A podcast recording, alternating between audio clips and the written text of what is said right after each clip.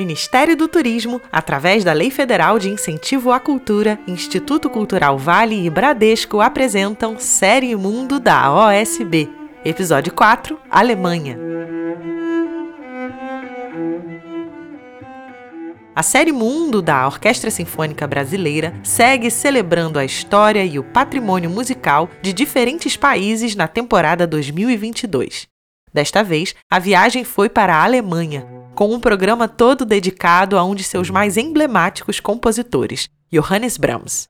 Uma das vozes mais pessoais do romantismo, Brahms alia rigor formal e vigor criativo, resultando em obras grandiosas. Nada mais adequado para representar um país cuja história teve e segue tendo tanto impacto no mundo.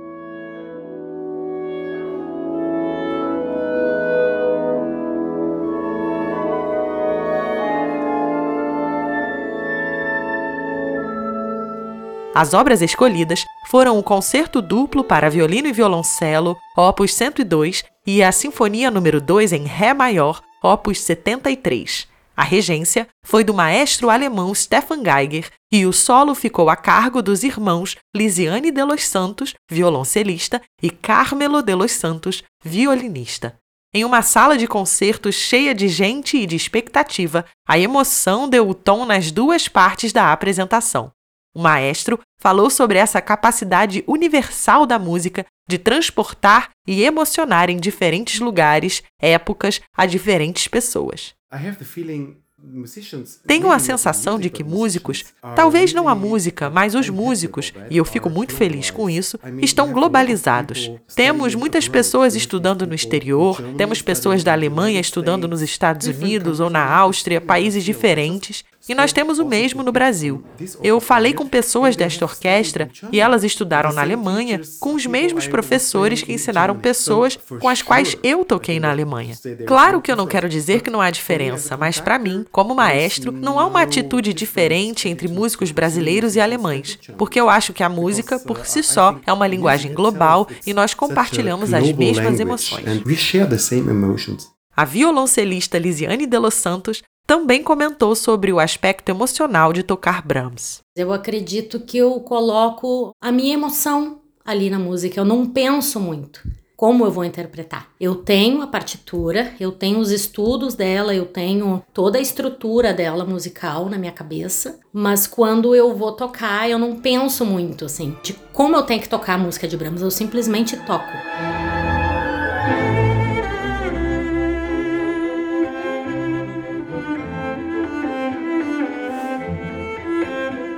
A universalidade da música e das emoções que ela desperta são um dado.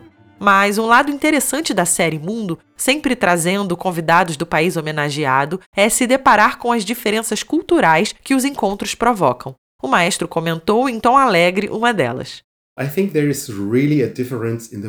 Eu acho que tem uma real diferença no público. Como você sabe, esse não é o meu primeiro concerto no Brasil, porque eu estava trabalhando em Curitiba ao longo dos últimos seis anos.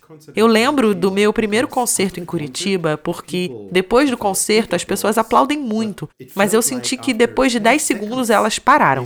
E eu pensei, meu Deus, eu acho que eu fiz um concerto muito ruim. As pessoas não gostaram.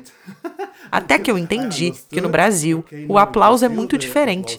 Se as pessoas gostam, elas levantam e aplaudem forte, mas não aplaudem durante meia hora. Talvez seja pela energia do povo brasileiro. Também tenho a impressão de que há mais pessoas jovens no Brasil, então talvez os alemães preferem aplaudir mais suavemente, porém por mais tempo.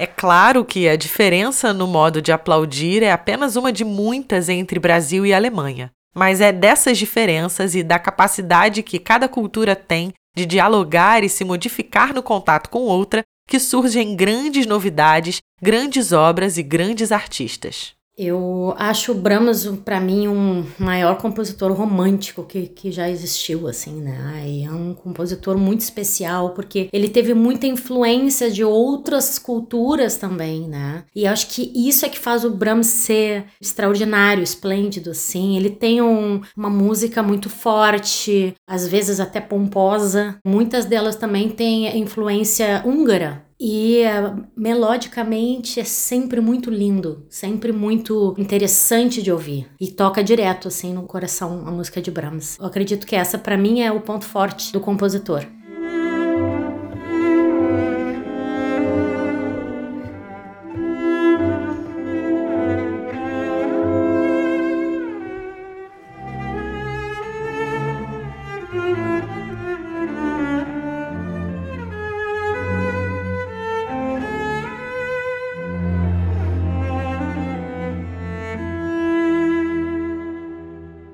Dividida em duas partes, a apresentação abriu com um concerto duplo para violino e violoncelo, opus 102. O violinista Carmelo de los Santos falou um pouco sobre esta obra. O Brahms ficou muito impressionado com o concerto para violoncelo de Dvorak, Antonin Dvorak, compositor tcheco. E ele falou assim: Não, eu não consigo compor um, um, um concerto para violoncelo. O concerto para violoncelo já foi escrito, inclusive ele falou isso. Então ele compôs esse concerto para violino e violoncelo, mas realmente a parte mais prominente é a do cello. Eu tenho que dizer, claro, tem muita coisa para o violino, mas é realmente a parte do violoncelo é impressionante. Tanto que começa com uma grande cadência do violoncelo, né? E é um concerto como todas as obras de Brahms, muito polifônico, ou seja, as vozes estão entrelaçadas todo momento, não é melodia e acompanhamento, como geralmente são os concertos românticos. Então a gente sente que está tocando uma sinfonia. A gente é membro da orquestra ali, sempre interagindo. O segundo movimento é um tema que a gente toca com a orquestra. Os solistas nem tocam o tema sozinhos, né? Mas é muito lindo, melodias maravilhosas e complexo, com certeza, tanto que eu estou usando partitura, eu sempre toco de cor, mas esse concerto dá um nó na cabeça, porque ele dificultou a coisa. E então eu estou muito contente uh, de tocar esse concerto.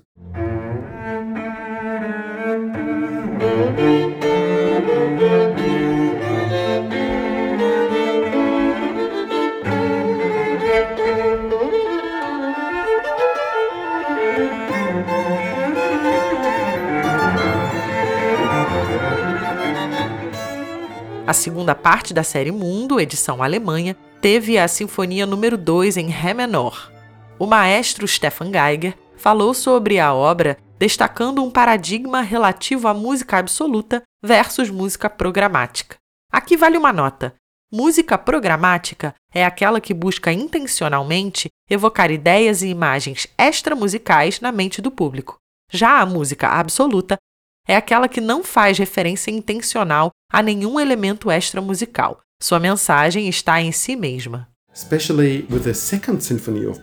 Especialmente na segunda sinfonia de Brahms, eu sinto que, depois da primeira sinfonia, onde você ainda consegue encontrar muito de Beethoven ouvir muito de Beethoven, na segunda sinfonia eu acho que é a primeira que é Brahms de verdade. O sentido de Brahms de verdade, talvez na forma que eu penso, é, você sabe, havia essa grande discussão sobre música absoluta ou música programática, um grande conflito em Viena na época. E Eduard Hanslick, o famoso crítico musical, estava dividindo a música em programática e absoluta. Ele estava lutando pela música absoluta, mas não pôde frear o sucesso de Liszt, Strauss ou Berlioz. Mesmo Brahms, sendo considerado o músico absoluto de seu tempo, eu sinto que, fazendo esse segundo movimento da sinfonia, parece toda a história de Romeu e Julieta. Tem tanta emoção, é muito mais do que só música ou só notas. Quer dizer, essa discussão em si é meio boba, mas eu tenho o sentimento de que Brahms põe muita coisa em sua música.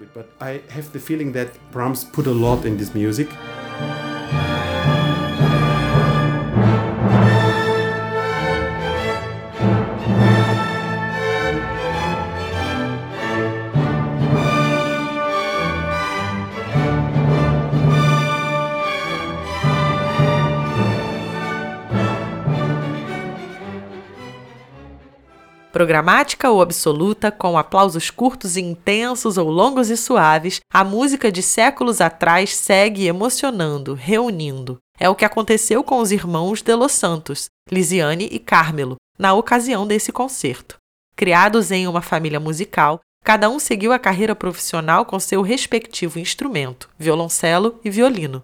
No palco da OSB, com Brahms, tocaram juntos. O público testemunhou a excelência de ambos e talvez possa ter sentido também a ternura e a admiração mútuas que tornaram tudo ainda mais especial. Eu fiquei muito, mas muito, muito, muito contente de trabalhar com a minha irmã mesmo. Ela não é porque é minha irmã, ela é uma grande violoncelista, uma grande musicista, que realmente quer assim tocar cada nota da melhor maneira, não só tecnicamente, mas musicalmente, e me surpreende realmente me surpreende porque eu nunca trabalhei muito com ela e eu fico assim, nossa, ela, eu conheci ela pequenininha? Ela tocava violino ainda, depois ela mudou pro violoncelo para não ficar competindo comigo, sua irmã mais velha. E ela não gosta de falar isso, mas eu digo. E então assim de ver como ela cresceu, cresceu incrivelmente. Então foi realmente ontem eu estava ensaiando com ela, pensei, nossa, eu poderia trabalhar com ela sempre, porque a gente está muito ligado, muito sintonizado nas mesmas coisas, né? As finalizações, na sonoridade, no tipo de vibrato, no tipo de da relação do ritmo né? Então, assim, foi uma revelação para mim, uma revelação trabalhar com a Lizzie. A série Mundo se faz desses encontros, da celebração das diferentes culturas e também da ressignificação do passado, sem nunca esquecê-lo, como faz a Alemanha.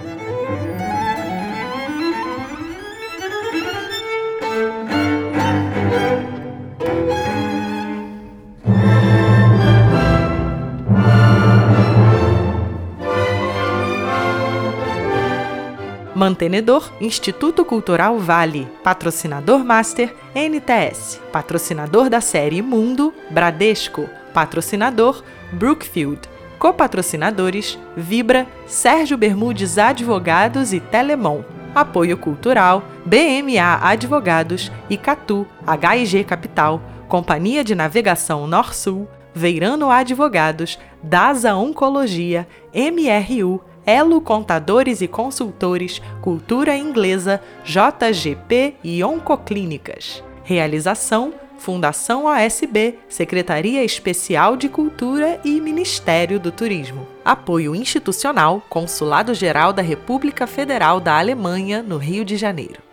Para conhecer mais sobre nossa instituição e apoiar os nossos projetos de inclusão social por meio da música, acesse nosso site osb.com.br. Siga a OSB nas redes sociais, no Facebook Orquestra Sinfônica Brasileira, no Instagram arroba OS Brasileira e no YouTube Sinfônica Brasileira. Esse podcast é uma produção da Áudia. Até o próximo episódio!